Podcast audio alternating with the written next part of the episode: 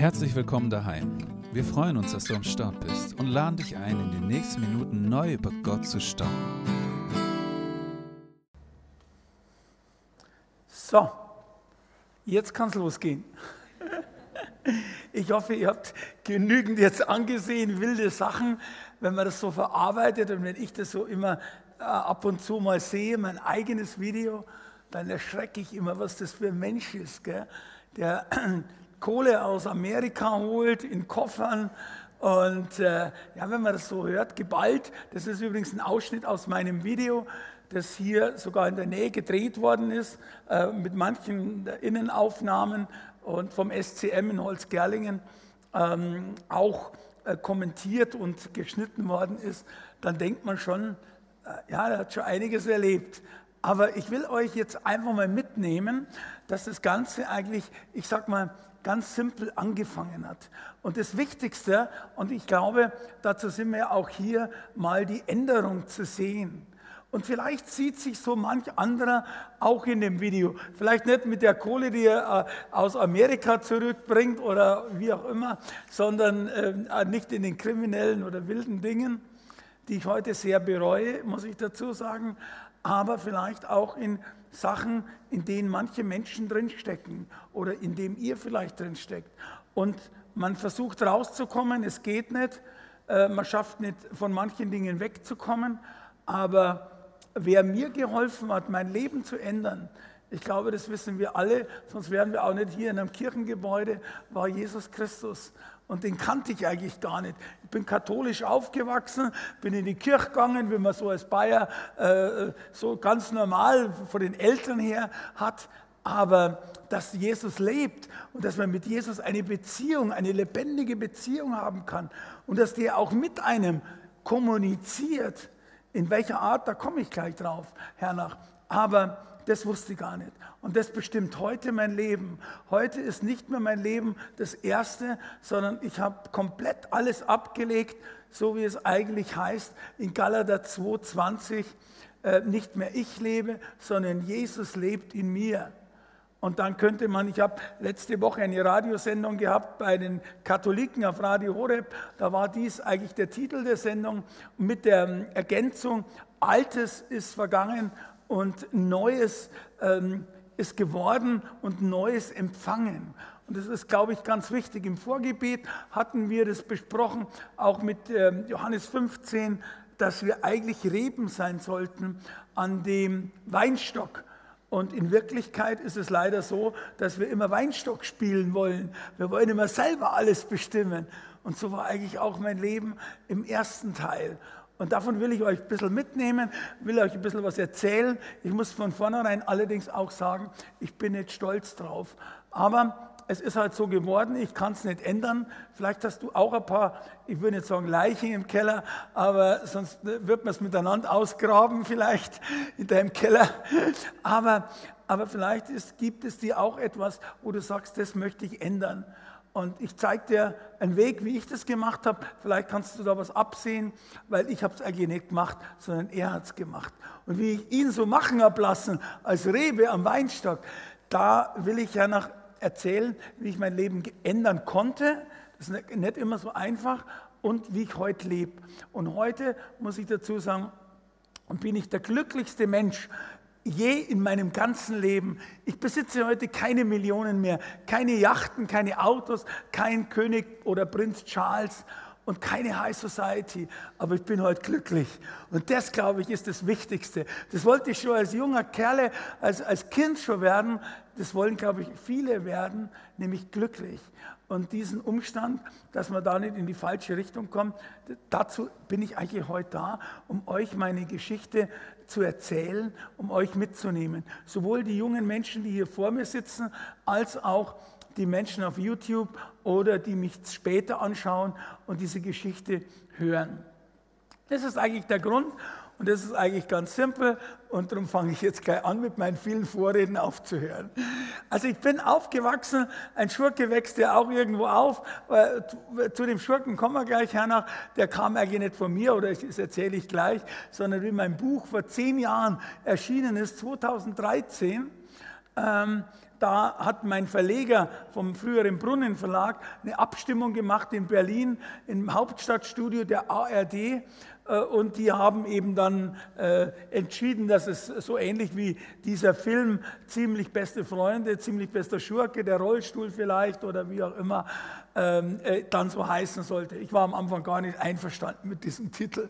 Wer will schon gern Schurke sein, okay? Ähm, aber ich muss dazu sagen, ich habe mich auch daran gewöhnt. Also ich wollte eigentlich vom Millionär zum wahren Reichtum haben, aber das, äh, hat nicht so, das war nicht so zugkräftig. Okay, also ich bin aufgewachsen in Fürstenfeldbruck, das ist so 20 Kilometer westlich von München, zwischen Augsburg und München. Und ähm, in einem normalen Elternhaus, mein Vater war, das ist schon das lustige, humorvolle, mein Vater war Kriminalkommissar. Es ist gut, wenn man als, als einziges Kind dann ins Gefängnis kommt, okay? Gute Erziehung, könnte man sagen. Die Mama war OP-Schwester, die hat im Krankenhaus gearbeitet und ich war das einzige Kind. Und ähm, ja, es verlief eigentlich alles normal, Einfamilienhaus, äh, ganz gut bürgerliche Familie, wenn man so sagen möchte. Und bis zum 50. Lebensjahr meines Vaters, da hatte er nämlich einen Herzinfarkt. Und ähm, ich frage mich übrigens heute immer noch, wie man als Beamter einen Herzinfarkt bekommen kann.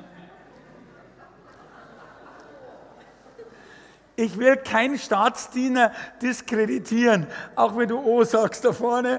Äh, äh, ich, ich, will es nur, ich, ich habe mich gefragt natürlich, heute passiert es nicht mehr so oft, okay, aber das ist eine andere Frage. Das war vielleicht nach dem Krieg heute vielleicht ein bisschen aufregender. Aber ich will auf den Punkt raus, nämlich mein Vater hat sich dann, äh, ist dann pensioniert worden, konnte den Dienst nicht mehr machen und äh, hat sich dann selbstständig gemacht als Handelsvertreter äh, für Produkte und hat die ausgefahren. Und da musste ich eigentlich helfen. Und ich war erst 16. Ich konnte meinem Papa gar nicht helfen, äh, so wie er das sich vorgestellt hat, weil ich hatte keinen Führerschein. Und da kam uns ein Umstand äh, zugute, nämlich mit einer Sonderprüfung beim Münchner TÜV konnte ich mit 16 Jahren schon den Führerschein machen. Und ich spreche oft vor junge Leute, so wie bei euch, und, das, und auch den Jargon ein bisschen. Und ich würde sagen, es war eine geile Sache. Nach der Schule habe ich dem Papa geholfen, äh, die Produkte auszufahren. Und am Abend bin ich in die ersten Diskotheken gegangen oder gefahren, wie auch immer, mit meinem Auto. Und das war natürlich schon eine tolle Sache. Vielleicht, ich meine, vielleicht kennen eure Eltern das noch. Das waren so schwarze Scheiben, wo in der Mitte ein Loch ist. Man nannte die LPs, okay? Heute geht ja alles per Spotify oder wie auch immer, aber diese schwarzen Scheiben waren damals unsere Musik. Die hat man aufgelegt und da kam Ton raus mit so einem Tonabnehmer. Und ich erzähle das so einfach, weil es halt so war und manche das sich gar nicht so vorstellen konnten. Und ich bin dann immer zum Tanzen gefahren und eines Abends, kurz vor meinem 18. Lebensjahr, da gab es viele von euch noch nicht, 1973, bin ich vom Tanzen von Landsberg nach Fürstenfeldbruck gefahren, so 15 Kilometer, 20 Kilometer und bin eingeschlafen. So ein Sekundenschlaf. Dann hat das Auto, ich habe mein Auto nicht mehr halten können, es ist vom, vor der Fahrbahn abgeschossen, hat sich sechsmal überschlagen und ist bayerisch, sagt man bei uns, im Holz, also im Wald liegen geblieben, im Wald. Und ich glaube, das war das erste Wunder in meinem Leben, dass nach vier Stunden äh, jemand kam, der nicht, also Autofahrer, das war um zwei Uhr in der Früh am Sonntag, äh, äh, nicht auf die Fahrbahn geschaut hat, sondern praktisch in den Wald rein und sah da mein Auto. Und damals gab es noch keine Handys, es gab noch nicht einmal Gurte. Wäre ich, hätte ich einen Gurt gehabt, ähm, dann wäre ich wahrscheinlich nicht so durchs Auto geschleudert worden. Daher kam auch meine Rückenmarksverletzung. Aber ganz kurz, der musste dann zu einer äh, Telefonzelle. Das waren so, ja, vielleicht sieht man das noch irgend ab und zu, so äh, gelbe Zellen oder äh, wählen und äh, 10 äh, oder 20 äh, Pfennig reinschmeißen und dann hat er die ähm, Notnummer gewählt und dann kamen die mit Polizei und mit Feuerwehr, haben mich rausgeschnitten, haben mich dann äh, ins Krankenhaus nach Fürstenfeldbruck gebracht. Die haben um mein Leben gekämpft und hatten festgestellt, dass ich eine Rückenmarksverletzung hatte. Und damals konnten die in den normalen Krankenhäusern das noch nicht, äh, wie sagt man, geheilen. Und deshalb haben sie mich mit einem Helikopter der Bundeswehr, da hat nur einer funktioniert, also damals, gell, Die mussten ein Netz zusammenbauen. Also mit einem Helikopter der Bundeswehr haben die mich nach Heidelberg in ein Spezialkrankenhaus, Universitätsklinik am Neckar geflogen. Und ich habe davon leider nichts mitbekommen, war mein erster Helikopterflug, äh, weil die mich ins Koma gesetzt haben, weil ich so schwere Verletzungen hatte. Ich wachte dann auf äh, in der Intensivstation, ich werde es nie vergessen, und sah als erstes, weil ich aufgewacht bin, mir einen weißen Kittel gegenüber. Und da war ein Professor drin in dem Kittel. Und der Professor sagte, Herr Müller, Sie hatten einen Autounfall, das werden Sie schon mitbekommen haben, und äh, Sie haben eine Rückenmarksverletzung, eine Querschnittlähmung und äh, werden den Rest Ihres Lebens im Rollstuhl verbringen. Wünsche einen schönen Tag, auf Wiedersehen. Ha, ja, der kam zur Sache, okay? Das war die psychische Rehabilitation, äh, damals vielleicht in, in, in Kurzversion. Und ich, wie ich das gehört habe, also ich weiß nicht, wie es dir geht, du musst dir vorstellen, du hüpfst hier rum, das ist alles so normal und plötzlich Autounfall und du sitzt so in so einem Rollstuhl. Da denkst du dir natürlich schon, ähm, ja, wie geht's Leben weiter? Früher, man, du musst dir vorstellen, mit 17, man, ihr seid ja, manche können sich noch erinnern, sind schon älter und manche sind es noch nicht, wie auch immer. Also da denkst du ja an was anderes als so ab, Entschuldigung, wenn ich das so sage, so ab in die Krüppelabteilung. Sondern du willst Weltreise machen, du willst das Leben genießen, du willst studieren, du willst vielleicht eine Familie mit Kindern, aber sicherlich nicht das, was ich erlebt hatte. Und ich bin noch in ein schwarzes Loch reingefallen. Allerdings, ich muss dazu sagen, diese schwarzen Löcher begleiten einem meistens auch im Leben. Vielleicht eine vers, vers, Entschuldigung, versaute Prüfung ähm, oder etwas, äh, wo jemand auch in jungen Jahren vielleicht äh, äh, kündigt einem die Freundin oder, oder der Freund die Freundschaft und man fällt in ein Loch rein. Es gibt immer etwas, wo du im Leben eigentlich runterfällst. Und da ist nur eins wichtig, bleib nie liegen Vielleicht gibt es ein bisschen eine Trauer, vielleicht tut es ein bisschen weh, wenn dich der Freund verlässt oder die Freundin. Aber bleib nie liegen. Steh wieder auf, weil das Leben ist so schön und eigentlich nicht im Liegen bleiben. Es gibt auch viele Leute, die sind, ähm, ich sag mal, ähm, äh, ja, die bleiben liegen und äh, die lassen sie ja gern bemitleiden. Also mir hat noch keiner bemitleidet, muss ich dazu sagen. Ganz im Gegenteil. Aber weißt du, die Sache ist ähm, relativ einfach. Aufstehen ist wichtig, weitergehen. Das heißt ja so, äh, wie heißt das, äh, Krone richten, äh, schütteln, Krone richten und weitergehen. Das ist so wichtig, dass du nie liegen bleibst. Es geht immer weiter. Und du musst aber, das ist das Thema, auch den ersten Schritt machen. Ich habe damals gesagt, ich bin gar nicht behindert, weil es so negativ klingt, sondern bin nur am Gehen verhindert, okay? Und das hört sich schon mal ganz anders an. Und so bin ich durchs Leben und habe vieles gemacht. Ich habe dann meinen Steuerberater gemacht, bin dann, hatte dann eine Kanzlei im Haus meiner Eltern, eine in München, eine in Starnberg, ist so ein Nobelvorort, und eine in Wittenberg, in der Lutherstadt Wittenberg zwischen Leipzig und Berlin. Und hatte 50 Mitarbeiter, hatte eine nette Freundin, die Christel, die spricht sehr bayerisch, okay, aber ich hoffe, ihr habt es verstanden. Und, ähm, und ja, und da ist es halt so, wir Bayern, wir sprechen meistens immer laut, wir sprechen immer äh, ohne, äh, ohne aufzuhören und, äh, und quasseln los, okay? Das ist so, vielleicht, sind die, vielleicht ist ihr genauso, also, aber ich sage es halt so ein bisschen äh, von den Bayern. Aber Christel, äh, wir waren zehn Jahre oder sie hat zehn Jahre mit mir ausgehalten, das muss man schon sagen, tolles Prädikat. Aber sie wollte dann Kinder und ich wollte Party, ich wollte weiter leben und ähm, heute bereue ich das vielleicht, weil heute habe ich keine Kinder und sie hat drei Kinder, aber wir sind trotzdem noch gut befreundet, muss ich dazu sagen. Aber damals als Steuerberater war ich sehr erfolgreich, weil ich halt fleißig war. Das ist auch nichts Besonderes. Und, ähm, und ja, aber ich wollte immer mehr. Das hatte ich vorher in dem Interview auch schon geschildert mir war wichtig, immer mehr Geld, mehr Ansehen, größere Autos. Und es ist so schleichend, weißt du, du bist nicht mehr zufrieden mit dem, was du hast. Heute ist es das Gegenteil. Heute schätze ich die Zufriedenheit. Ich habe heute nicht mehr viel. Ich habe ein Auto, was vor der Tür steht. Das ist mir geschenkt worden. Ich habe ein Haus. Das ist mir auch geschenkt worden von meinem Vater. Und ansonsten habe ich einen vollen Kühlschrank, einen vollen Gefrierschrank und was sehr viel wert heute ist bei dem Preis, einen vollen Tank, okay? Und das ist meine Zufriedenheit. Und, äh, und das ist ganz wichtig, glaube ich, mal zu sagen, man muss mal einen Punkt machen.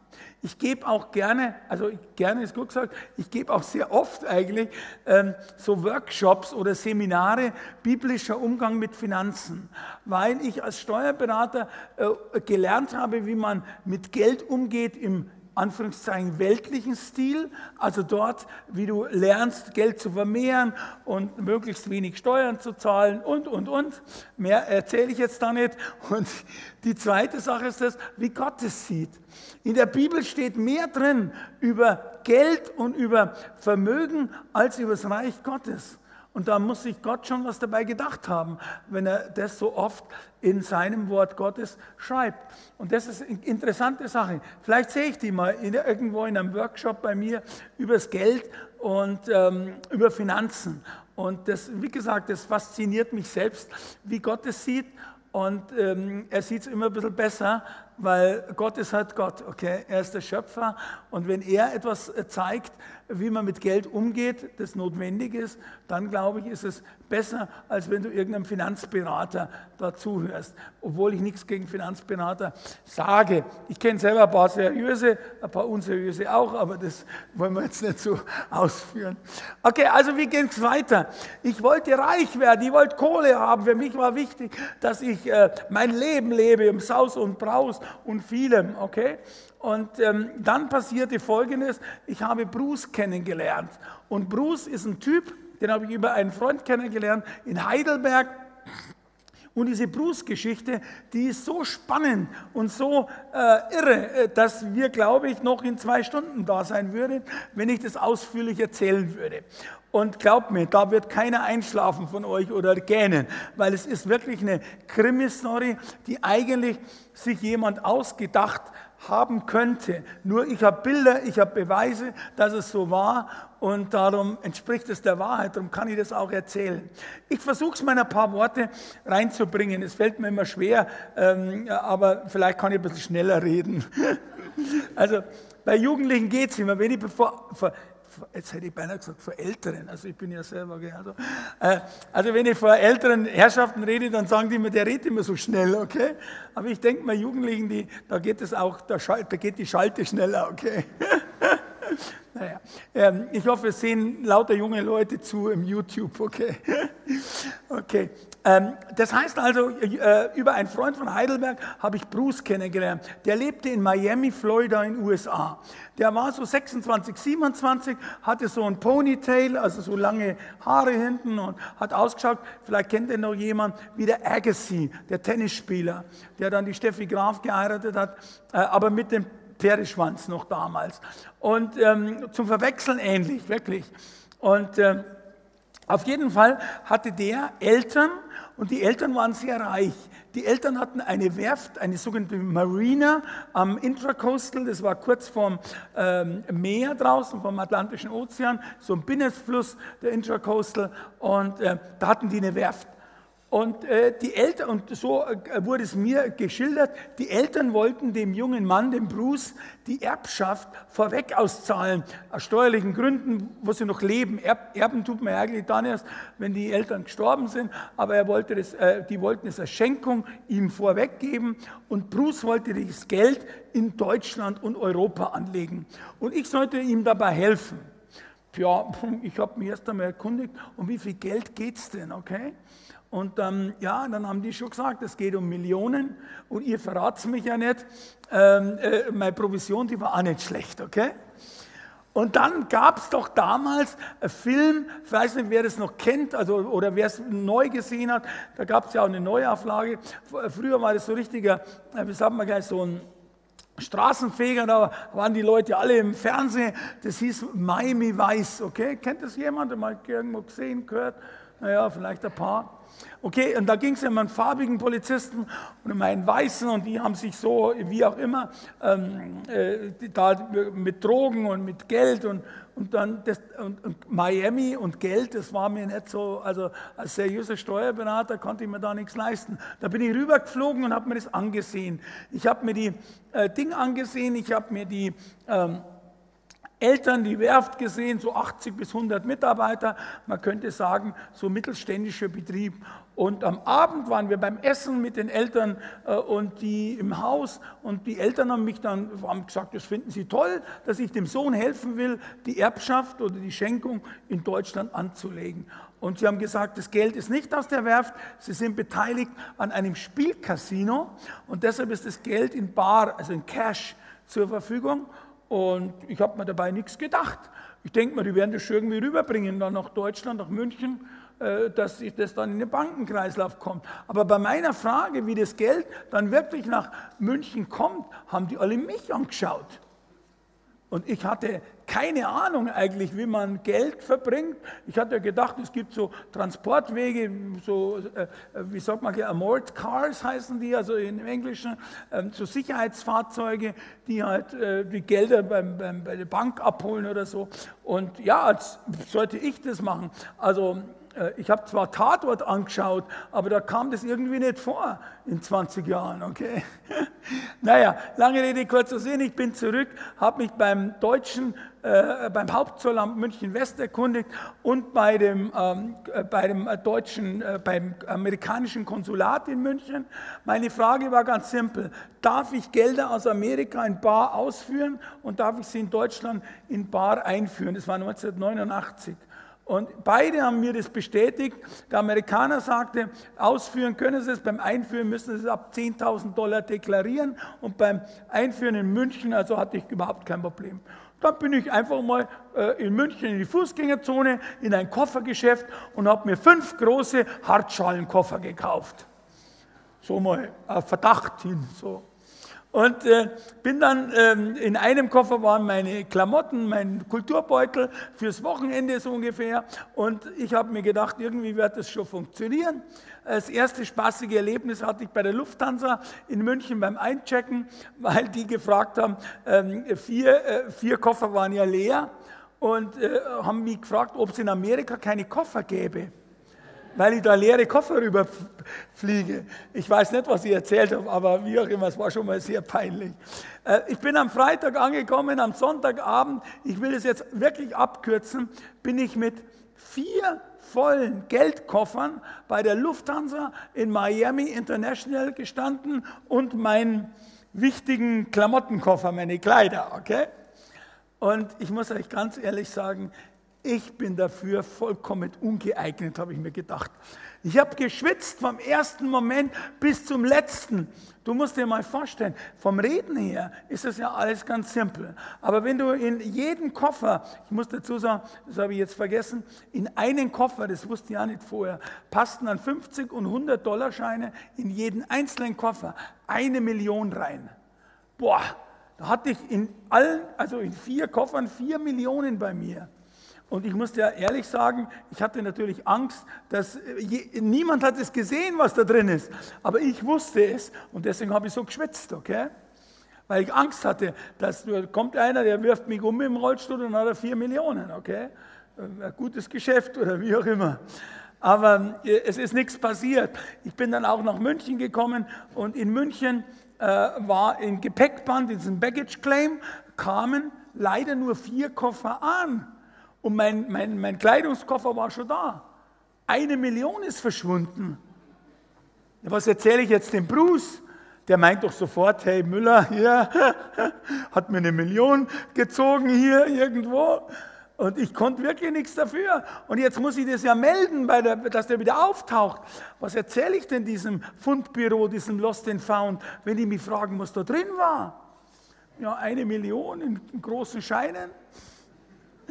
Ich habe ich hab geschwitzt und habe Angst gehabt, muss ich euch ehrlich sagen. Also lange Rede, kurzer Sinn. Herr, nach, nachdem ich so überlegt habe, wie es weitergeht, äh, ist das Gepäckband nochmal angelaufen und da sind noch vier Koffer raus, raufgeflogen. Äh, die sind später gekommen und da war mein Koffer noch dabei, Gott sei Dank das Geld in die Bank eingezahlt. Das war, habe ich schon vorher geklärt, wie das läuft. Und hatte ich dann einen Kontoauszug drei Tage später. Josef Müller, das war unter meinem Namen angelegt, auch wenn es mir nicht gehört hat. Josef Müller, vier Millionen Dollar auf dem Girokonto. Da fühlst du dich anders, glaub mir das. Du musst dir das mal vorstellen. Du hast einen Kontoauszug, wo das draufsteht. Aber wenn, wenn ich jetzt nicht einen wahren Kontoauszug hätte, von der Bank, die es heute übrigens nicht mehr gibt, die ist fusioniert. Also erzähle ja gar nicht, was es für eine Bank war. Es war eine deutsche Großbank, es hätte auch jede sein können. Das war nicht die ganze Erbschaft. Ich bin immer wieder rübergeflogen und immer wieder geschwitzt und vier Koffer rübergeholt und immer wieder. Insgesamt zehnmal. Ich hatte 40 Millionen auf dem Girokonto. 40 Millionen Dollar, was ungefähr 40 Millionen Euro oder D-Mark ist im Prinzip egal. Und da, wenn du in der Früh aufstehst und schaust dir den Kontoauszug an, ich glaube, der ganze Tag verläuft schon ein bisschen äh, äh, entspannter, oder? Das kann man sich, glaube ich, vorstellen. Wir haben dann ähm, mit Bruces äh, Genehmigung an der Börse spekuliert und haben viel Geld verdient. Sehr viel Geld verdient. Und dazu habe ich mir dann meine Wünsche erfüllt. Autos, Yachten, ähm, äh, äh, äh, äh Immobilien, Los Angeles, Dubai, wo auch immer. Also ein richtiges Leben im Saus und Braus. Äh, äh, teilweise so dekadent. Ich hatte so äh, italienische rote Flitzer, ich möchte es gar nicht sagen. Äh, ähm, auf jeden Fall, die waren so eng, dass, dass ich gerade reinpasst habe. Okay? Und da musste ein Auto nachfahren und mir den Rollstuhl bringen, weil sonst könnte ich gar nicht aussteigen. Okay? Also man nennt es dekadent. Okay? Ich war echt richtig crazy. Aber wie gesagt, mir fiel das damals gar nicht auf, immer mehr, immer mehr. Und das ist das Gefährliche an der Sache. Du brauchst immer mehr Kick. Das ist wie mit den Drogen oder mit vielen Dingen. Es reicht nicht mehr. Es muss einfach mehr sein. Es muss nur eine größere Yacht sein. Es muss nur mehr sein. Weißt du, ich war mit vielen reichen Leuten, obwohl ich ein kleiner, äh, ich sage mal, äh, Steuerberater aus der Pampa hier äh, irgendwo äh, von München bin. Ähm, ich kam rauf in die High Society und habe gemerkt, dass es dort oben sehr hart ist, sehr kalt. Und jeder protzt nur mit dem, was er hat. Ich will das nicht als Allgemeinheit sagen. Ich will auch niemand beschimpfen oder beschädigen oder irgendetwas. Ich habe nur gemerkt, dass dort oben nur was gilt, wenn du was bist. Und bei Jesus ist es Gegenteil. Und darum bin ich heute so glücklich bei Jesus, weil ich muss einfach nichts mehr sein. Ich muss nur Rebe sein. Und das ist eigentlich gar nicht so schwer. Und das ist ganz, ganz wichtig, dass du nicht bei Jesus sein musst, weil du etwas bist, weil du etwas giltst, weil du etwas arbeitest, weil du etwas erarbeitest. Bei Jesus bist du geliebt, weil er dich schon vom Mutterleib, schon von vorhinein, bevor du überhaupt warst, äh, gewusst hat, dass du bist und er hat dich geformt, liebevoll im Leib deiner Mutter. Und das ist etwas Tolles. Und du, du musst eigentlich mehr sein, als dass du bist. Und das Sein ist auch nicht, äh, nicht so leicht, aber da kommen wir gleich drauf. Aber das wollte wollte ich eigentlich sagen? Worauf ich raus will, ist eigentlich das, ähm, wie ich so richtig viel Kohle hatte und richtig so äh, jemand war und Prinz Charles und ich war ein halbes Jahr befreundet mit der, der äh, Schwester von äh, Michael Jackson, mit Latoya Jackson. Die Bilder sind alle in meinem Buch. Also ich will da nichts erzählen, was nicht im, äh, in Bildern ähm, nachgewiesen werden kann. Und ganz wichtig sind die Leute alle. Und ich auch, bin mir auch so wichtig vorkommen. Aber ich muss dir ehrlich sagen, mein Herz ist da nicht mitgekommen. Ich war eigentlich immer noch der, ich will nicht sagen bescheidene, aber ich war immer noch der, ja, der Sohn einer von, von ganz normalen Eltern. Und irgendwas hat mich immer gestört an diesen ähm, bei uns gibt es einen bayerischen Ausdruck, der heißt Großkopferte, okay? Also äh, die ganz wichtigen Personen in Anführungszeichen. Und darum, äh, wenn ich heute so Serien sehe, äh, auf, äh, in den Bezahl also nicht in den Bezahltfernsehen, hier in den Dingfernsehen, ähm, RTL oder ich schaue halt eh schon immer an oder Pro7 oder Sat1, so meine Autos, meine Dinge und die, die Schlösser und die Boote der ganz wichtigen, dann denke ich mir, schau mal auf das Herz. Ich habe viele Menschen kennengelernt, die wie ich noch viel, viel reicher waren, aber die sich dann einfach das Leben genommen haben. Und dann fragt man sich, auch Rockstars, Popstars, Industrielle und viele Menschen, die, obwohl sie alles hatten, was das Herz begehrt und noch mehr, und sie kamen mit dem Leben nicht mehr klar. Und sie haben sich irgendwo ihr selber, ihr eigenes Leben genommen.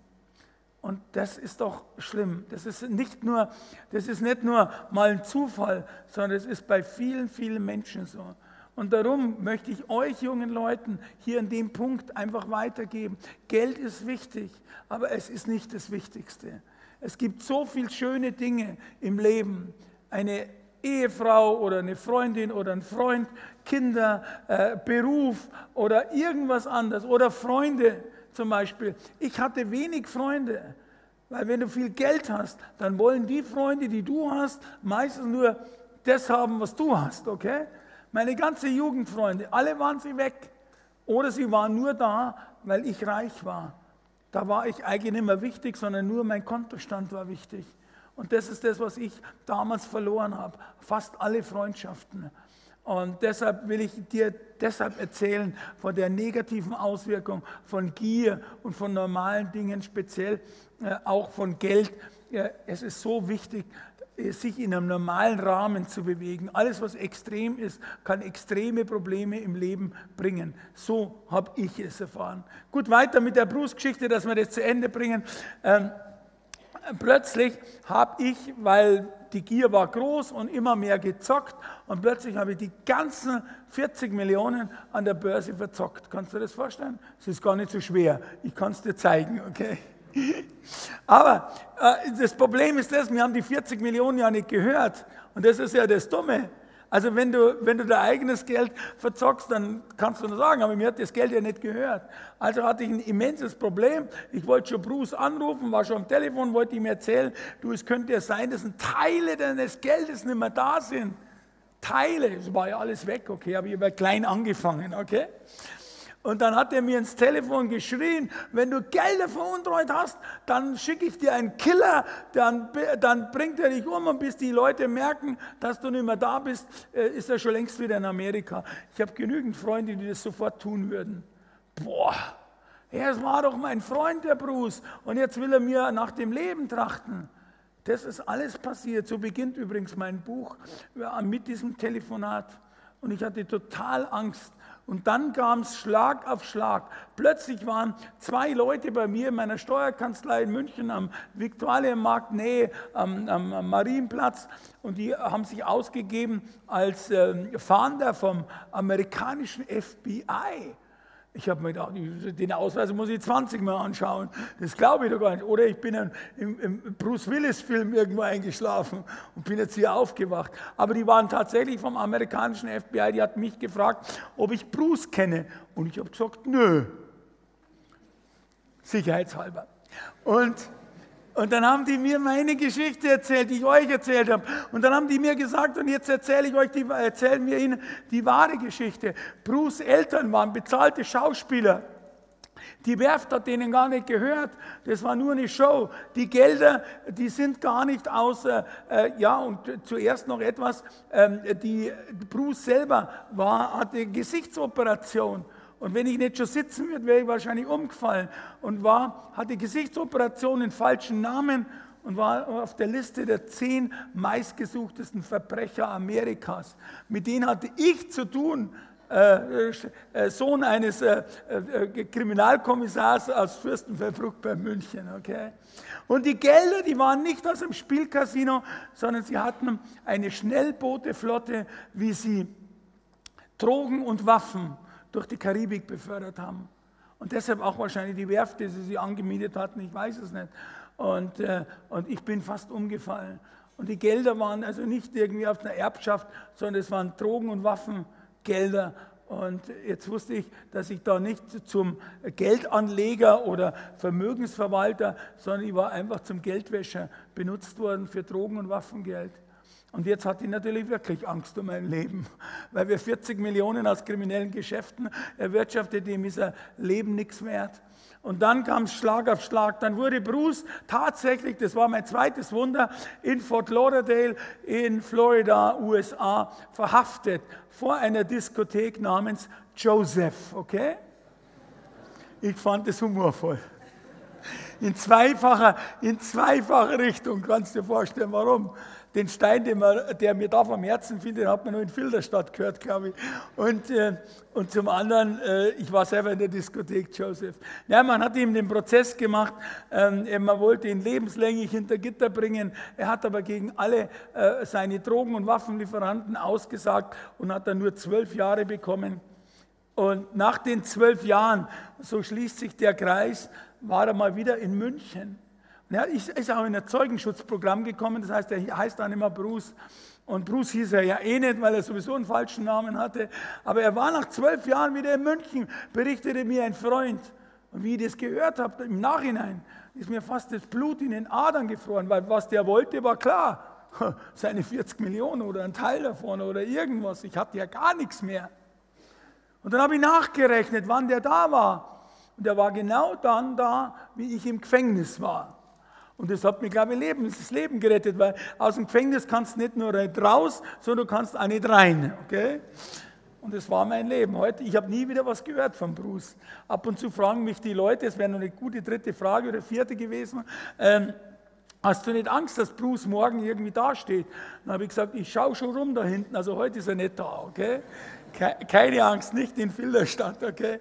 Also, das war die Bruce-Geschichte. Wie ging es weiter im Leben? Jetzt muss ich mir ein bisschen ähm, beeilen. Nämlich dann hatte ich ja alles verloren. Es war ja auch mein Geld weg. Ich bin die, nur drei Millionen in die Schulden gewesen, wie auch immer. Und dann hatte ich die Dummheit meines Lebens gemacht. Das gebe ich zu und es tut mir heute noch leid.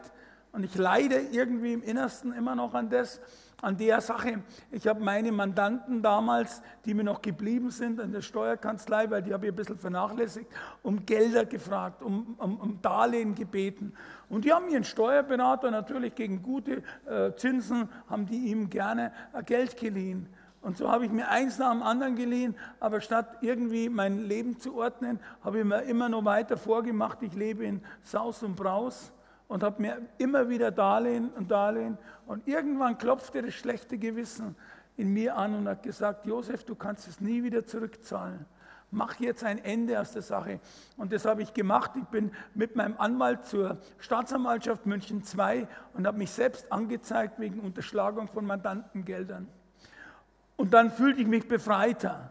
Und es gab dann einen äh, sogenannten, ihr, ihr, kennt den Ausdruck Shitstorm, das ist nichts Positives. Und alle Zeitungen berichteten, Steuerberater betrog seine Mandanten und es war ein großer Hype. Und ich wurde überall zu Recht, okay, äh, äh, angeklagt und, und an, angespuckt und an, über die Zeitungen berichteten über mich. Und das war wirklich eine harte Sache. Ich bekam dann über vier Jahre Haft und äh, das war auch richtig, okay. Bloß kein Gefängnis in ganz Bayern wollte mich aufnehmen. Warum? Weil die alle nicht behindertengerecht waren. Überall Stufen über Stufen über Stufen. Ja, ich hatte da nichts dagegen, okay? Wäre ich einen Tag mit dem Rollstuhl in einem Gefängnis gewesen, wäre mein Leben vielleicht anders verlaufen. Ich kam nicht ins Gefängnis, ich war haftunfähig. Und es verlief so weiter. Ich habe dann meine Frau kennengelernt 2000, im Jahr 2000, dass wir jetzt, jetzt ein bisschen raffen. Das war Sandra, das war eine Liebesheirat. Ich habe sie im Ostern kennengelernt. Hab, wir haben uns sofort, mir ging es dann gleich wieder besser. Ich habe dann Immobiliengeschäfte gemacht, habe dann wieder besser gelebt, wieder Autos, wieder neu angefangen. Und äh, wir haben uns in Monte Carlo verlobt und dann gleich am 1. September geheiratet. Und äh, darum prüfe sich, wer sich ewig bindet, kann ich da sagen. Äh, fünf Monate sind zu wenig, okay? Definitiv.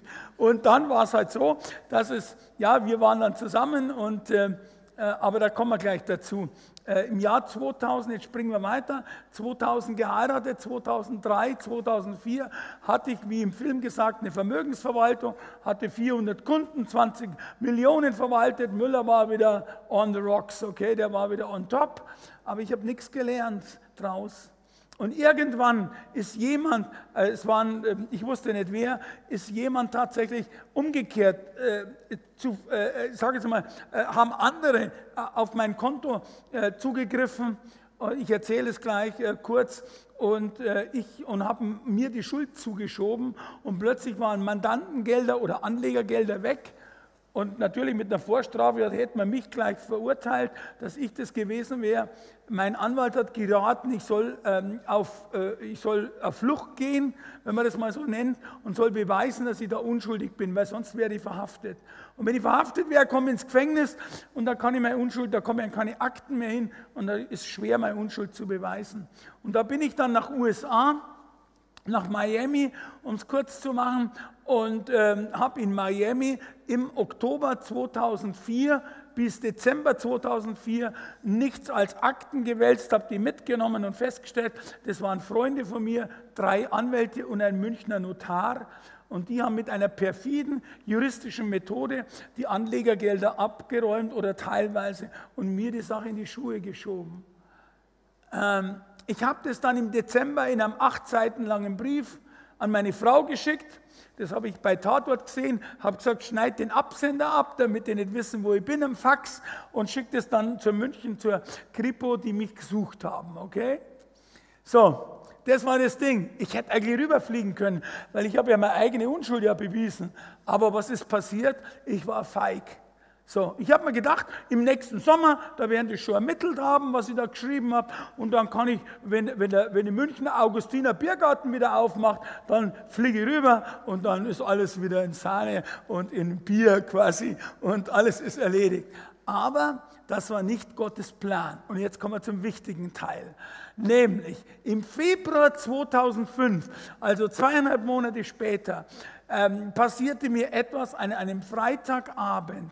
Du musst dir Folgendes vorstellen. Ich war, vielleicht war es die Rampe nicht so ganz ideal, ich war hier an einem, ähm, auf meinem Balkon äh, gestanden, habe da rausgeschaut. Ich hatte ein Penthouse im 20. Stock ähm, auf Williams Island, das ist Aventura Miami Nord, und schaue da raus aufs Wasser quasi da vorne. Und irgendwie in mir, ich hatte keine Ahnung. Schau da runter, unten die Palmen und äh, Eingang vor diesem Gebäude. Und irgendwie, es ist mir nie passiert davor, nie danach mehr, hatte ich plötzlich Todessehnsucht. Ich wollte da runterstürzen. Es gibt so ein Buch oder so ein Film, wer stirbt schon gerne unter Palmen? Dann habe ich gesagt, ich, okay? Und wollte mein Leben plötzlich ein Ende setzen. Und ich habe schon überlegt, wie ich da über die Brüstung komme und da runterstürze. Da wäre mein Leben beendet gewesen. An diesem Freitagabend im Februar 2004. Aber in dem Moment, wo ich wirklich darunter springen wollte, passierte mir das Krasseste, was mir jemals in meinem Leben passiert ist. Nämlich plötzlich hörte ich hinter mir eine Stimme, eine Männerstimme in Deutsch. Glaub mir, ich war allein in diesem Apartment oder in diesem Penthouse. Und die Stimme sagte, mir friert es jetzt mal, wenn ich das sage. Josef, du hast schon vieles gemacht in deinem Leben, aber du warst noch nie feig. Du hast deine Unschuld jetzt bewiesen, äh, äh, äh, flieg rüber und mach dieser blöden Flucht oder dummen Flucht, ich weiß nicht, oder dieser Flucht einfach ein Ende. Nicht mehr und nicht weniger. Bloß wenn du alleine bist, hast nichts getrunken, nichts genommen und hörst eine Stimme hinter dir, dann hast du ein Problem, so wie ich. Ich habe mich dann umgedreht und habe geschaut, wer das ist. Und es war niemand hinter mir. Kein Mensch, niemand. Ich war alleine. Dann bin ich in alle Türen, da habe ich wieder Angst bekommen. Ich habe alle Türen aufgerissen, äh, alles und habe gesucht, wer denn da da war. Es war niemand da. Und wie ich so im Rätseln bin, wer da zu mir gesprochen hat, kamen schon die ersten äh, Windböen auf. Draußen kam gleich der Sturm. Ich habe die Terrassentür offen gehabt. Und plötzlich fliegt auch, die ersten Blätter fliegen da schon runter, ähm, die ich da gehabt habe. Und plötzlich, ich hatte da so eine kleine Bibliothek, fliegt ein Buch um und es fliegt aus dem Buch eine Postkarte an den Boden. Und ich habe die Postkarte aufgehoben und ich habe die Postkarte heute äh, vergrößert dabei. Und da steht drauf folgendes, ich weiß nicht, ob man das sieht, aber ich erzähle es, da steht drauf, sei unerschrocken und unverzagt, denn dein Gott ist mit dir, wohin du auch gehst. Sei unerschrocken und unverzagt, dein Gott ist mit dir, wohin du auch gehst. Unten steht noch Joshua oder Josua 1,9. Keine Ahnung. Aber dieser Satz, dieser Spruch, der hat mir gefallen. Sei unerschrocken. Das hat mich ermutigt. Dein Gott ist mit dir. Ich bin jetzt katholisch, ich war zwar in der Kirche getauft, gefirmt, aber zu Gott habe ich weniger Beziehung gehabt, eher zum Pfarrer und zur Kirche, okay? Aber wenn Gott mit mir ist, auf der Flucht, wohin du auch gehst, das fand ich irre. Das fand ich irre. Und dann habe ich das fünfmal gelesen am Tag und es hat mir Kraft gegeben. Ihr wisst vielleicht, das ist ein Bibelvers aus Josua. Ich wusste ja nicht einmal, dass das aus dem Alten Testament ist. Ganz im Gegenteil, ich fand diesen Josua total irre. Ich fand diesen Spruch geil und den Typen auch. Und ich habe gesagt, wenn ich wieder in München bin, dann lade ich den Josua auf ein Bier ein, okay? Ich danke für viele Bibelkenner hier im Hause. Also ich habe erst später erfahren, dass der Josua aus dem Alten Testament ist, vielleicht schon 3000 Jahre tot und mit, Bibel, mit Bier in München vielleicht nichts momentan ist, okay? Sondern ähm, ich, vielleicht gibt es eine himmlische Zapfanlage, wo man mal das einlösen könnte, keine Ahnung, okay? Vielleicht trinkt er bloß Wein oder Wasser, ich weiß es nicht. Naja, auf jeden Fall ist es aus dem Alten Testament, das Buch Josua nach den fünf Mosebüchern, Kapitel 1, Vers 9. Ich hatte damals keine Peilung, wo das herkommt, aber es hat mir Kraft gegeben. Und diese Stimme stelle ich den Behörden, Gott ist mit dir, ich habe das verbunden, bin ich rübergeflogen, okay? Bin rübergeflogen und wollte eigentlich äh, ähm, da Klarheit haben. Ich habe mich nicht getraut, nach München zu fliegen, sondern bin nach Wien.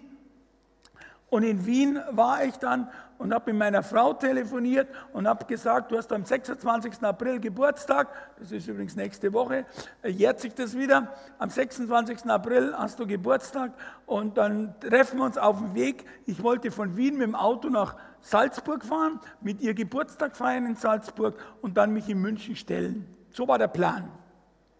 Allerdings am 16. Äh, am 16. April 2005, an einem Samstag, bin ich vom Frühstück raufgekommen im Hotel Le Meridian, das ist so ein Designerhotel am Schottenring in Wien, und komme da rauf und dann klopft es außen an der Tür und ich denke mir, das ist Housekeeping, die machen das Zimmer sauber oder so. Aber weit gefehlt. Ich mache auf, zehn Polizisten und Polizistinnen stehen da draußen. Eine schreit, Herr Müller, jetzt haben wir Sie. Und ich habe mir Folgendes gedacht, schon irre, was man sich denkt, wenn man so vor der Verhaftung steht. Äh, ich habe mir gedacht, die Uniform der österreichischen Polizisten, die schaut wesentlich schicker aus wie der, der bayerischen oder der deutschen, okay?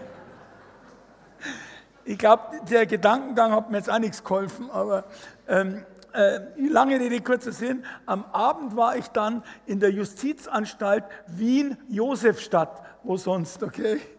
Wien, Josefstadt. Und dort gab es, da war ich in Auslieferungshaft in der Krankenabteilung für zehn Tage. Und dort gab es ein kleines Bücherregal. Und in dem Bücherregal, da war etwas drinnen, nämlich es war ein rotes Buch. Die Bücher waren alle dunkel und dieses Buch war äh, rot. Und das ist das Original. Und da steht drauf, das Neue. Und ich habe nicht gewusst, was das Neue ist, das Neue, das Neue halt. Gell? Und, äh, und ich schaue da rein und ich lese da im Inhaltsverzeichnis die gute Nachricht nach Matthäus, die gute Nachricht nach Markus, nach Lukas, nach Johannes. Und ich habe mir gedacht, also das erste Mal in meinem Leben im Gefängnis zu sein und du hast ein Buch mit guten Nachrichten, das ist ganz gut, das kann ich gut gebrauchen, habe ich mir gedacht. Und ihr wisst vielleicht, es ist das Neue Testament in moderner Sprache. Schaut schon ein bisschen gebraucht aus. Ähm, und ich habe aufgeschlagen und schlag auf ähm, Lukas 15, den verlorenen Sohn. Und ich sehe mich natürlich in diesem Buch auf äh, Lukas 15, der verlorene Sohn oder der barmherzige Vater, wie man auch immer das nennen mag. Da sehe ich meine Geschichte. Ich bin auch in die Welt raus, habe die Kohle verzockt und war danach äh, froh, dass ich wieder zurückkam. Und äh, weißt du, ich war in dem, in dem Gefängnis. Ich kam dann nach München am 26. April, wo ich sowieso nach München fahren wollte, kam ich äh, nach München und, äh, und bin dort ins, äh, ins, ins wirklich von der, vom warmen vom warmen ähm, Florida, ich war nur kurz 14 Tage, das habe ich noch vergessen, auf Jamaika äh, im Montego Bay, weil ich mir gedacht habe, du musst ein bisschen Urlaub machen, Flucht strengt an, okay? und bin dann eben nach Österreich und bin braun gebräunt dort ins Gefängnis eingelaufen. Und äh, weißt du, ich will dir ganz kurz etwas sagen. Du kennst diese Geschichte, wie die Bibel beginnt, wie äh, Adam und Eva in dem Garten sind. Eva bekommt diese Information, dass sie oder dass beide äh, die Augen aufgehen, wie auch immer, wenn sie diesen Apfel essen äh, oder diese Schlange, äh, der Schlange ähm, äh, vertrauen. Und dann haben sie es gegessen, haben sie gemerkt, dass sie nackt sind. Dann haben sie sich aus ähm, Bambus oder wie auch immer, also Blättern oder hm, wie auch immer, äh, so äh, Schilf, äh, äh, so ein Rock oder so die Bekleidung gefertigt und dann haben sie sich versteckt. Und das erste Frage in dem Alten Testament, überhaupt in der Bibel, an die Menschen lautete, wie Gott am Nachmittag dann in den Garten kam, wo bist du, Adam? Wo bist du? Der wusste schon, wo der Adam ist. Es war mehr so eine rhetorische Frage. Und weißt du, ich war in dem Gefängnis und ich habe das irgendwie in mir gespürt, dass Gott gesagt hat, wo bist du, Josef? Wo bist du? Ich war bei den Reichen, ich war bei den Erfolgreichen, ich war bei den Menschen, die angesehen sind, die viel haben. Und jetzt bin ich richtig durchgefallen von ganz oben bis ganz unten auf den Gefängnisboden. Und da war es genauso kalt, wie es dort oben kalt war. Glaub mir das. Beide Seiten sind eiskalt. Und wie ich da unten auf dem Gefängnisboden war, hörte ich so die Stimme, wo bist du, Josef? Wo bist du gelandet? Ich habe mich versteckt. Und vielleicht geht es dir auch so. Vielleicht versteckst du dich auch vor Gott. Vielleicht ähm, sagst du Gott, nee, ich bin ja gar nicht so schlecht und es geht schon oder wie auch immer. Oder du verstehst mich nicht. Oder Gott, du bist so weit weg. Wo bist du? fragt dich Gott heute. Und da setzt deinen Namen ein. Bist du auch vor ihm davongelaufen? Laufst du heute vor ihm davon? Hast du ihm sein Leben, dein Leben übergeben? Oder hast du dich nicht geöffnet ihm und denkst, das mache ich schon selber? So wie der Josef. Ich habe bis zu meinem 50. Lebensjahr gedacht, wunderbar, Evangelium, Gott, alles schön, Kirche, Pfarrer, Pastor, mache ich alles. Ich mache alles selber. Die Maria Prian aus Uganda, die aus Österreich kommt, sagt ja, ich, mich, meiner, mir, Gott schütze diese vier. Okay? Und genauso habe ich gelebt ich mich meiner mir, Gott schütze bitte diese vier. Möglichst ich mache mein Leben und bitte Gott, gib einen Schutz auf das, was ich denke. Und das ist nicht Rebe sein. Das ist nicht an der, an der, an der Wurzel sein, sondern das ist, wir, darum sage ich immer, wir wollen immer gerne äh, Rebe spielen, wir wollen Weinstock spielen, Entschuldigung, wir wollen Weinstock sein. Wir wollen entscheiden und nicht Gott über uns und wohin es mich geführt hat und wohin es vielleicht viele andere geführt hat, die auch schon hier gestanden sind oder die hier noch stehen werden. Egal, ob Bibelraucher oder wie auch immer. Erst dann, wie wir umgekehrt sind und Reue gezeigt haben, hat sie das wahre Leben geöffnet. Und genauso war es bei mir. Ich will dir ganz kurz aus meinem Buch etwas vorlesen, was eigentlich mir wirklich äh, zum, zum Ding, zur Umkehr gebracht hat. Übrigens, mein Vater, wie ich ins Gefängnis kam, hat mir dieses Büchlein geschenkt. Gott heilt auch dich. Und der Untertitel ist noch viel wichtiger, nämlich ähm, heißt es äh, Heilung, Heilung durch einen persönlichen Glauben. Und das Wort persönlich, das hat mich angerissen.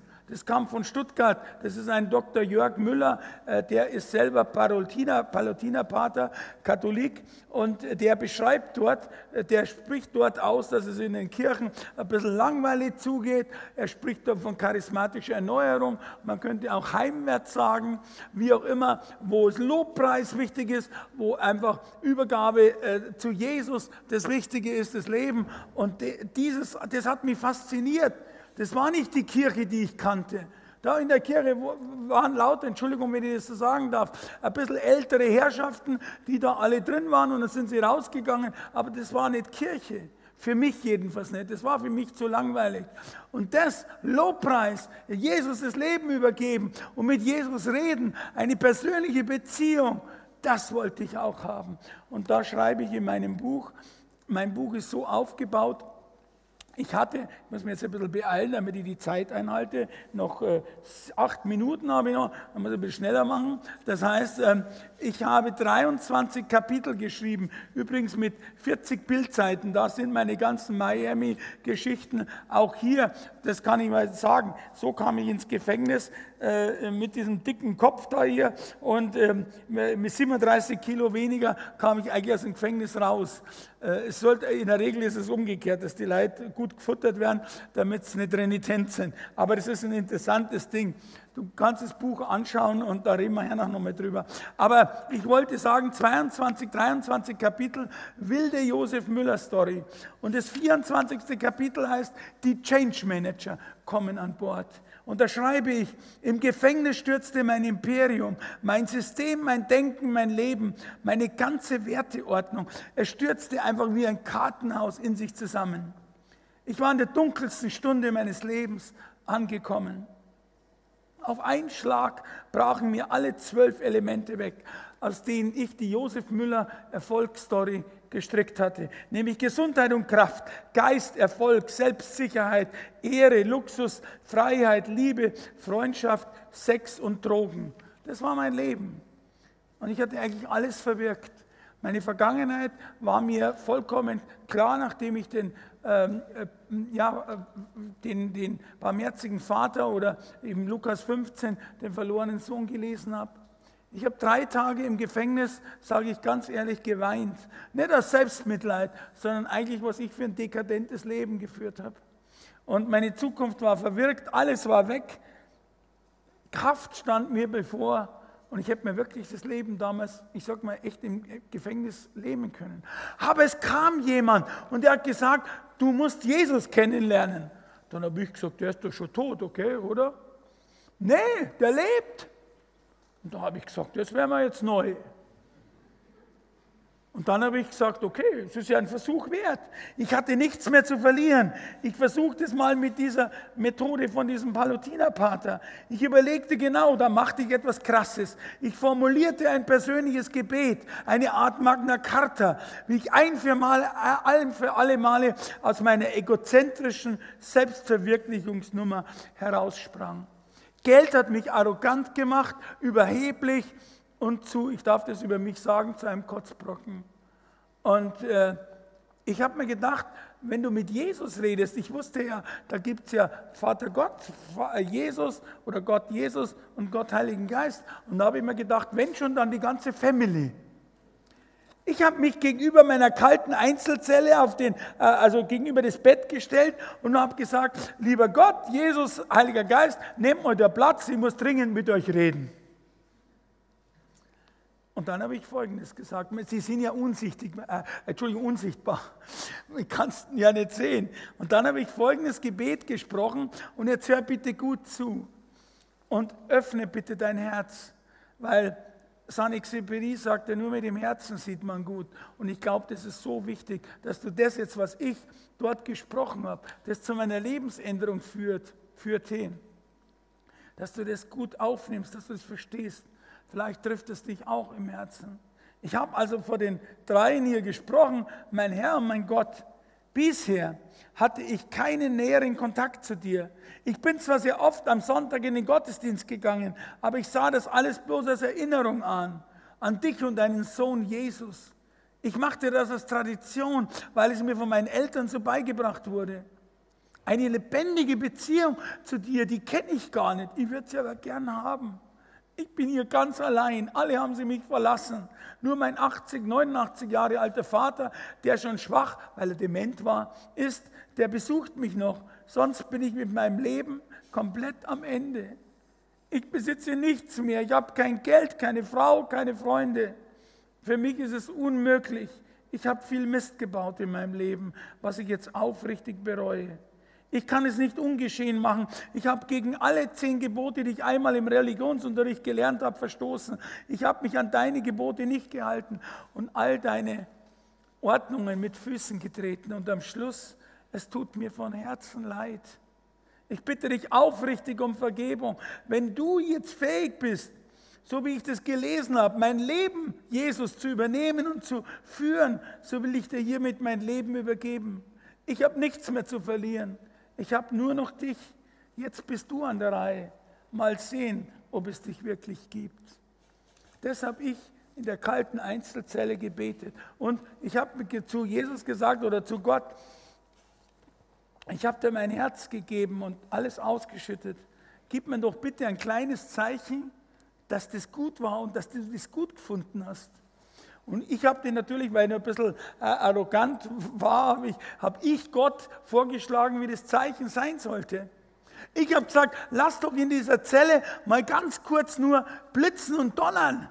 Nur mal so kurz, so, so. Einfach so Groll und puh.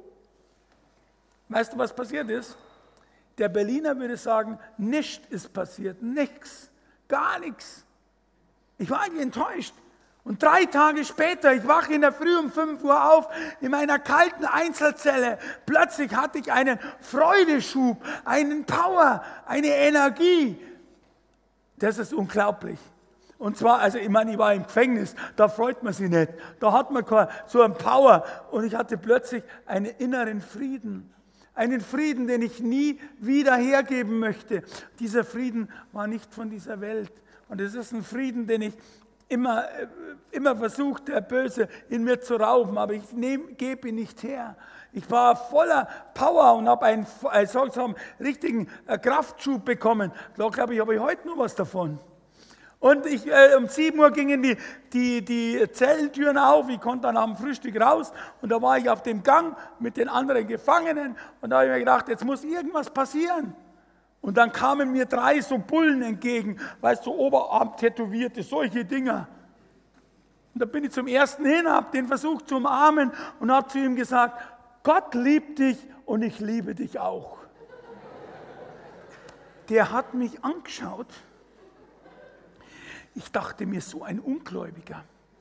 Und weil er so reagiert hat, habe ich seinen Kopf runtergezogen und habe ihn noch geküsst. Und dann war es endgültig aus.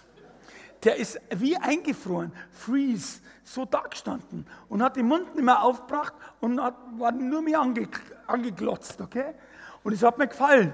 Und die anderen beiden habe ich auch gleich geküsst und habe ihnen gesagt, wie Gott sie liebt. Und die waren auch dann plötzlich so da gestanden. Drei solche Burschen stehen wie eingefroren vor mir. Dann kam eine Frau des Ganges. Ich habe nicht gewusst, das ist die Psychologin des Gefängnisses. Ich habe das nicht gewusst, glaubt mir es. Und ich gehe zu der hin und sage, wissen Sie denn, wie schön es hier im Gefängnis ist? Was die geantwortet hat, kann ich hier nicht laut sagen. Okay? Also die war auch jetzt ein bisschen konsterniert. Und wir sind in einer Krankenabteilung, da kam der Arzt hier vorbei. Der sieht die drei Jungs stehen, so, äh, also wie eingefroren. Die Kollegin, die Psychologin war auch ein bisschen äh, des Wortes entnommen, aber er hat sie da durchgeschlängelt und geht da vorne zwei Türen weiter zu seinem Arztzimmer rein. Kaum ist der Arzt in dem Arztzimmer, wachen die drei auf, stürzen an mir vorbei, und sausen in das Arztzimmer rein und schreien den Arzt an, dass man das in den ganzen Gang gehört hat. Die Pillen, die der Müller hat, die möchte ich auch haben. Und ich glaube, das war der Beginn meiner Bekehrung und meiner humorvollen Begegnung mit Gott. Gott hat Humor, glaub mir das. Weil wenn er, wenn er mich zur Bekehrung und zur Umkehr äh, zeigt, dass ich das vom Herzen her mache und ich mein Leben geändert habe und heute unterwegs bin und äh, bei Jung und bei Alt, egal wo auch immer, meine Geschichte erzähle, dann muss man Humor haben, das sage ich dir. Und das wünsche ich euch auch. Ähm, ich komme jetzt zu Schluss, zu den Schlusssätzen. Es ist so wichtig, dass du, und das will ich auch dazu sagen, ich könnte jetzt vieles noch erzählen, aber die Zeit sprengt den Rahmen. Wir können ja eine neue Frage vielleicht kurz sprechen auf Slido. Aber äh, ich will sagen, das Wichtigste, was du mitnehmen kannst, außer meiner Story, ist wirklich, dass du jeden Tag, glaub mir das, das ist, da liegt so viel Segen drauf, in der Bibel liest. Nimm dir 15 Minuten Zeit, am besten am Morgen. Also so geht es mir jedenfalls. Musst halt ein bisschen früher aufstehen, habe ich festgestellt. Das heißt also, nimm dir Zeit, 10, 15 Minuten, lies in der Bibel, im Neuen Testament, in den Psalmen oder im Alten Testament und, und hab eine Quality Time mit Jesus. Sprich mit Jesus und frag ihn oder schütte ihm deine, äh, dein Herz aus. Aber nicht nur immer, gib mir, gib mir, gib mir. Lobe ihn für das, was er macht, was er tut, okay? Das ist so wichtig und hab einfach ein, ein, Verhältnis mit ihm. Und das Wichtigste ist, wenn du das noch nicht gemacht hast, übergib dein Leben Jesus. Es gibt so viele Möglichkeiten, du kannst es, äh, du kannst es äh, äh, sprechen, wie du das willst. Ich bin gegen kollektives Nach, Entschuldigung, Nachplappern oder Nachsprechen. Das ist meist, es ist eine persönliche Beziehung. Wir haben hinten am Büchertisch, haben wir so Karten, man nennt es Übergabegebete. Nimm eins mit und mach das, wenn du es noch nicht gemacht hast, zu Hause oder erneuer das. Und da steht auch drin, such dir die Gemeinde und, und, und, und. Äh, und, und solche, solche Treffen wie Heimwärts, die sind sowas von wertvoll, die sind sowas von wichtig. Komm hier, so oft die es machen und hol dir die Ermutigung von den Referenten und von, von, von den Kollegen oder Freunden. Das ist so wichtig. Und das, glaube ich, ist einer der wichtigsten Dinge, die ich dir heute mitgeben kann. Bleib bei Jesus dran. Er verändert dein Leben. Ich brauche keine Millionen mehr. Ich brauche nicht mehr äh, irgendwo groß sein. Ich will auch nicht. Ich bin auch nicht der Große hier auf der Bühne oder irgendwas. Ich war in allen Talkshows, überall, aber nur eigentlich, um Jesus die Ehre zu geben, wie er mein Leben verwandelt hat. Nicht mehr ich lebe, sondern er lebt in mir. Ich danke euch fürs Zuhören. Danke sehr. Wenn du mehr über Heimwärts wissen willst, klick dich auf heimwärts.net, schau bei Instagram unter Heimwärtsfilderstadt rein oder besuch uns einfach im Gottesdienst in Johanneskirche in Filderstadt